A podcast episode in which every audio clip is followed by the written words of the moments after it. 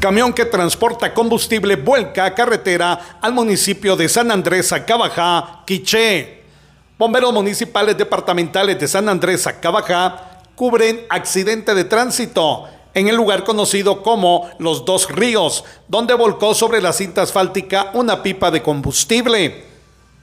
De este percance resultaron dos personas heridas que fueron trasladadas al CAP de esa localidad. Desde Emisoras Unidas Quichén, el 90.3, reportó Carlos Recinos, primera en noticias, primera en deportes.